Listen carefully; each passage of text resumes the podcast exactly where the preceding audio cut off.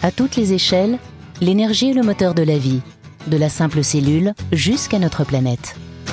Nous sommes devenus les enfants gâtés du charbon et du pétrole. Mais en chemin, nous avons oublié une chose essentielle. Ces énergies ont un coût et un impact sur l'environnement. Le changement climatique est en marche et nous en percevons tous l'urgence. Avec le soutien d'Engie, Challenge et Sciences et Avenir décident de faire le point sur toutes les nouvelles ressources énergétiques, car la solution n'est pas unique, mais multiple. Trouver les justes réponses à nos besoins dans la science n'est-il pas le plus vif des challenges? L'écrivain et reporter Eric Orsena s'installe avec des acteurs du changement pour 12 conversations, 12 dialogues en liberté pour éclairer le futur. Bonjour, aujourd'hui j'ai le très grand plaisir de recevoir Carole Delga. Donc, Madame la double présidente, bonjour, parce que vous êtes président de la région Occitanie, que nous aimons, que nous connaissons, qui est de légende, mais qui est tellement impliquée dans l'avenir, et vous êtes aussi la présidente des régions de France.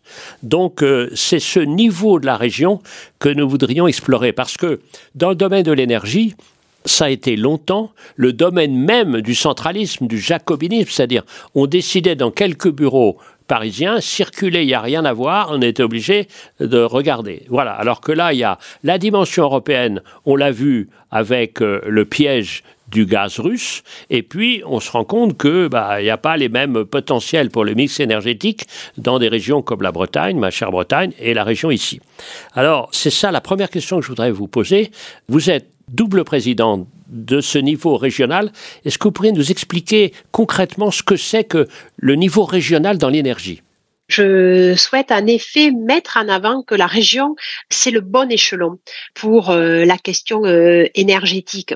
Euh, c'est le bon échelon parce que cela permet de développer des politiques sur les énergies renouvelables et d'avoir en particulier la bonne maille pour à la fois concilier l'acceptabilité par l'explication, par euh, la proximité, par euh, des process euh, de démocratie participative, pour déployer une politique efficace euh, de production d'énergie euh, renouvelable.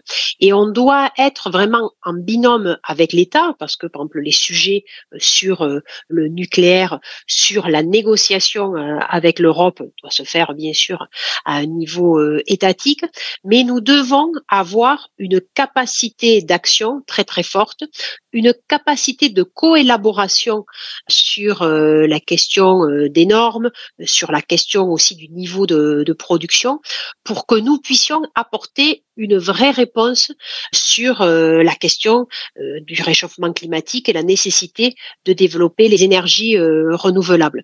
Donc la région, c'est cette taille qui nous a permis sur la loi qui a défini les seuils pour, par exemple, l'éolien flottant, de pouvoir les réaugmenter parce que au début, c'était sous Édouard Philippe, le seuil était beaucoup trop faible et toutes les régions françaises littorales se sont unis. On a fait un pacte, le pacte de Narbonne. Le pacte de Narbonne. Ah, ça, j'adore ça, le pacte de Narbonne. On a l'impression que c'est un peu le rugby, l'énergie. Exactement. Toutes les régions, nous nous sommes unis et nous avons donné les arguments pour pouvoir relever ce seuil. Et le gouvernement nous a entendus après plusieurs mois de dialogue, on va dire, euh, musclé. C'est là la démonstration que nous avons euh, eue qu'en étant unis, les régions, nous avions su trouver les bons arguments pour que le gouvernement augmente les seuils. Alors, je le citais sur la question de l'éolien flottant, mais on pourrait multiplier les exemples euh, sur l'acceptabilité du photovoltaïque, sur l'acceptabilité aussi de la méthanisation. Mais cet échelon euh, régional, il doit s'inscrire vraiment dans une politique européenne de l'énergie, parce que nous avons vu la dépendance par rapport au gaz russe, mais nous avons vu aussi la faiblesse au niveau européen de la définition du prix de l'électricité et nous devons avoir une ambition européenne beaucoup plus forte sur l'énergie, que ce soit sur les modes de production, que ce soit sur euh, la tarification. Et nous devons avoir des déclinaisons nationales et régionales des politiques de l'énergie. Alors ça, c'est très intéressant parce qu'il y a donc euh, trois niveaux pertinents Il y a le niveau européen, on l'a bien vu, vous l'avez défini parfaitement. Il y a le niveau national, bien sûr, qui reste important, comme on l'a vu. Et puis, il y a le niveau régional. Alors, ce qui m'intéresse beaucoup, c'est aussi votre autre responsabilité de président des régions, parce qu'on a l'impression que les régions sont unies pour chacune un projet différent de celle des autres. Donc, on est unis et divers. Et alors, est-ce que vous pourriez m'expliquer un tout petit peu les questions d'acceptabilité? Parce que la définition d'un plan qui peut être un plan régional, et c'est la bonne échelle, je vois dans ma Bretagne où les euh, chers Bretons veulent rien. Ils veulent pas d'éolien, ils veulent pas de nucléaire, ils veulent pas de charbon, ils veulent pas de méthanisation, ils veulent être indépendants. Donc il y a un petit problème. Nous devons euh, être euh, conscients que la transition écologique et énergétique, elle doit se faire bien sûr par du courage politique, bien sûr par de la conviction, mais elle doit se faire aussi par de l'acceptation. Quand j'entends euh, fleurir certaines positions très dogmatiques qui euh, sont presque à contester la nécessaire démocratie sous prétexte d'urgence écologique, il faudrait avoir des méthodes autoritaires. Ça, c'est vraiment un recul et ça, ça ne permettra pas d'atteindre nos objectifs de réduction euh, des gaz à effet de serre. Il faut toujours poser comme préalable à toute urgence, même climatique, et je suis très consciente euh, de la dégradation de la planète forte, mais tout préalable à toute urgence, c'est une acceptabilité, c'est un débat démocratique. C'est un point absolument clé parce qu'on a des tentations dans tous les domaines de dire la démocratie est incapable d'accepter les valeurs de long terme, choisissons d'autres méthodes et comme ça on pourra répondre à l'urgence. Donc euh, en disant que on va améliorer soi-disant la lutte contre les gaz à effet de serre au prix d'une diminution de la démocratie. Ça, moi, je pense que c'est un piège, c'est un piège qui est mortifère, mortifère pour l'humanité. On doit toujours toujours être dans l'explication, dans l'adhésion démocratique, dans l'adhésion euh, populaire. Et on ne peut pas être un groupe de sachants, un groupe d'experts ou un groupe d'élus qui prennent des décisions en vase clos et qui ne prennent pas le temps et ne font pas l'effort de l'explication. Parce que quand on va sur le terrain, quand on explique les projets, la question de la souveraineté énergétique, eh bien, les gens comprennent. La première réaction, c'est celle que vous avez citée, Eric, c'est-à-dire euh, not in my backyard, toujours euh, dans le jardin du voisin. Hein. c'est la même problématique pour les déchets, pour euh, la question de l'énergie. Mais quand on explique à nos concitoyens que nous avons une urgence à agir, parce qu'ils le voient bien avec un réchauffement, avec des épisodes pluvieux, orageux de plus en plus violents, avec des sécheresses, sécheresse hivernale, c'est ce que nous avons connu pour la première fois en France. Eh bien, on leur dit, on ne peut pas continuer sur ce modèle de développement. Donc, on doit avoir, bien sûr, un mix énergétique, parce que nous avons besoin du nucléaire pour la souveraineté, mais nous avons besoin en même temps de développer les énergies renouvelables pour avoir une décarbonation de l'énergie et avoir aussi une décarbonation de notre économie. Quand on dit énergie renouvelable, il faut qu'il y ait bien des projets. Et donc, on doit expliquer que la méthanisation, en ayant des méthaniseurs qui collectent à proximité tout ce qui concerne les euh, déchets non valorisés de nos agriculteurs, eh bien, cela permet d'avoir une énergie renouvelable. La question de l'éolien flottant, on doit le développer fortement parce que nous avons une capacité de concilier et les enjeux de la pêche et le développement des énergies euh, renouvelables. Le photovoltaïque sur le sol pollué, c'est la bonne euh, solution. Donc il faut prendre le temps de l'explication, aller sur le territoire, souvent pouvoir s'appuyer par exemple sur les parcs naturels régionaux pour dire à la population, prenez votre destin en main quel est le mode d'énergie qui vous semble le mieux euh, correspondre? Est-ce qu'on part sur de l'hydroélectricité? Est-ce qu'on part euh, sur euh, du photovoltaïque? Est-ce qu'on part sur de l'éolien terrestre ou maritime? Et c'est ce mix de combinaisons et cette prise de conscience qui permet d'avoir une acceptabilité et d'avoir en fait un gap, une évolution forte de la production des énergies euh, renouvelables. On doit concilier la question de l'acceptabilité. Tous les présidents de région, nous mettons en œuvre chacun à notre façon, mais des processus de concertation. Et puis, on doit aussi toujours relier la question écologique à la question sociale. On ne peut pas être sur des politiques qui sont injustes et qui pénaliseraient continuellement les plus pauvres. Cela, ça doit avoir une acceptation euh, en termes d'adhésion démocratique et doit y avoir aussi une acceptation en termes de justice sociale. Ça, c'est un point absolument clé. J'en parlais avec euh, Grégory Doucet, le maire de Lyon, récemment, il y a 15 jours. Et on s'aperçoit que ce sont les populations de Lyon qui sont les plus démunies, qui partent le moins en vacances, qui ont le moins d'arbres, qui n'ont aucune piscine jusqu'à le projet récent, etc., etc. Donc euh, l'acceptabilité, c'est pas abstrait. C'est aussi que les plus fragiles soient aussi écoutés et qu'on écoute leur point de vue, parce qu'autrement c'est pas possible. Les gilets jaunes, c'était quoi? C'était euh, des travailleurs pauvres à qui on voulait taxer de façon trop forte l'utilisation de la voiture alors qu'ils n'avaient pas d'autre choix. Donc la question euh, du véhicule électrique, oui, je suis pour. Mais euh, il faut avoir des aides pour les plus pauvres pour acheter des véhicules qui ont un coût euh, élevé. Il faut en même temps quand même euh, créer une filière industrielle parce que sinon on va faire produire ces voitures électriques à l'autre bout de la planète et en termes d'impact environnemental, il sera mauvais. Mais on doit aider nos populations parce que les maires ou les présidents de région savent très bien que les gens les plus pauvres vivent dans des passoires thermiques parce qu'ils n'ont pas les moyens de euh, rénover euh, leur logement.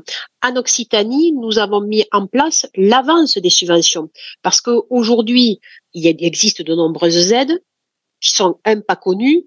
Le dédale administratif pour les obtenir est quand même très complexe. Et ensuite, quand on a des petits revenus, l'avance des subventions, on ne peut pas et donc, c'est pourquoi euh, les régions, et la région Occitanie en particulier, met en place des dispositifs d'avance pour les travaux de rénovation euh, énergétique. Parce que ce sont eux qui ont les factures d'énergie les plus élevées, ce sont eux qui souffrent le plus du froid comme du chaud, et on doit également mener, pour une question de justice sociale, des politiques sur l'espace public qui permettent également de vivre avec une qualité. C'est-à-dire que nous devons dans les milieux urbains revégétaliser de façon forte et par exemple dans les cours d'école, nous devons enlever le bitume et euh, vraiment remettre des sols qui sont perméables dans les cours d'école et on doit faire comme par exemple à Rouen des ouvertures des cours d'école quand il y a les vacances scolaires pour justement permettre à ces personnes qui sont dans des immeubles collectifs d'avoir un lieu végétalisé de rencontre, avoir des îlots de fraîcheur. Et ces îlots de fraîcheur, ils sont aussi des îlots de lien. Et cela, on lutte et contre euh, la solitude et contre le réchauffement euh, climatique. Donc la question écologique, elle doit être liée à une explication, à une acceptabilité, pas de position doctrinaire, pas de recours à l'autoritarisme et on doit l'allier aussi à la question sociale, donner plus à ceux qui sont les premières victimes du réchauffement euh, climatique. Ça, c'est un objectif que j'ai en tant que présidente de la région Occitanie. Ça, c'est très passionnant parce que quand on vous voit, au fond, il y a dépassé les contradictions. Je travaille beaucoup sur les contradictions en ce moment. Et ce que vous avez dit, le deux points majeurs, c'est que c'est pas parce qu'il y a une urgence qu'il faut abandonner la démocratie.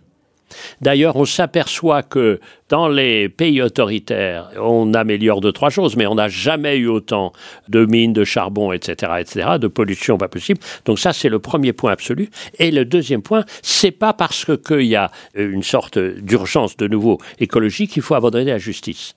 Donc c'est ça, c'est vraiment une, une remise en cause assez générale et je sens bien une ligne politique extrêmement claire qui est la vôtre et dont vous donnez les exemples jour après jour parce que nous devons concilier l'écologie avec le social, nous devons concilier euh, l'écologie avec l'économie, hein, parce que je suis convaincue qu'on doit créer des emplois dignes dans les métiers euh, verts, euh, parce que le travail est émancipateur, et à travers la conciliation des différents enjeux, on permet aussi la réconciliation. Donc la question est-ce que c'est la réconciliation du peuple avant la conciliation, ou est-ce que la conciliation permet la réconciliation? Joli, joli, Et je pense qu'il faut avoir les deux. Et il faut avoir les deux. Nous sommes euh, voilà des, des bipèdes hein, sur nos deux jambes. Eh bien, il faut en politique au sens premier euh, du terme, dans la gestion de la cité, dans la pensée de la cité. Il faut être dans la conciliation et la réconciliation. Est-ce que vous pourriez nous donner un tout petit peu les, vos calendriers maintenant? Alors, notre euh, calendrier pour l'Occitanie, c'est d'être la première région à énergie positive d'Europe. Euh, donc, nous avons multiplié par deux la production d'énergie euh, renouvelable d'ici 2050, de diviser aussi par deux toute la consommation énergétique avec un gros travail sur la rénovation énergétique. J'ai cité l'exemple de l'avance des subventions. Et puis, euh, nous devons aussi réduire notre consommation énergétique. Et le premier secteur, c'est le secteur des transports. Et c'est pourquoi il faut avoir un investissement massif dans les transports collectifs. Et c'est ainsi que l'ensemble des présidents de région de France, nous avons euh, demandé à ce qu'il y ait un choc de l'offre euh, ferroviaire, qui est un plan Marshall du ferroviaire et à l'échelle européenne et à l'échelle française, pour pouvoir proposer plus de trains, pour pouvoir développer les RER métropolitains, mais aussi les liaisons dans les territoires ruraux, dans les territoires de montagne. Et puis, euh, au niveau de l'Occitanie, nous, nous croyons beaucoup à la gratuité des transports en commun. Vous l'avez ce que va faire euh, voilà le maire de Montpellier. Ce sera euh, sur la métropole de Montpellier au mois de décembre la gratuité totale. Et en Occitanie, oui, nous l'avons prouvé puisque ça fait plusieurs années que nous mettons en place le train à 1 euro. Et sur l'année 2022, c'est 13 millions de billets à 1 euro. C'est-à-dire 13 millions de personnes qui ont pris le train à 1 euro. Donc nous devons avoir un investissement massif dans les infrastructures de transport collectif et en même temps un travail sur la tarification. Là aussi, concilier infrastructure et tarification euh, sociale. C'est un train pour tous vers l'avenir. Oui, c'est un train pour tous euh, vers l'avenir, un train qui doit être à l'heure. Oui, à l'heure, c'est-à-dire à l'heure du futur aussi. Et c'est ça de tous les temps. Merci beaucoup, Madame, euh, donc la double présidente. Mais on voit qu'il y a ces deux points comme ça qui sont obligés de tenir et ne pas abandonner ces valeurs dans le piège de l'urgence. Merci mille fois. Merci à vous, Eric. À bientôt.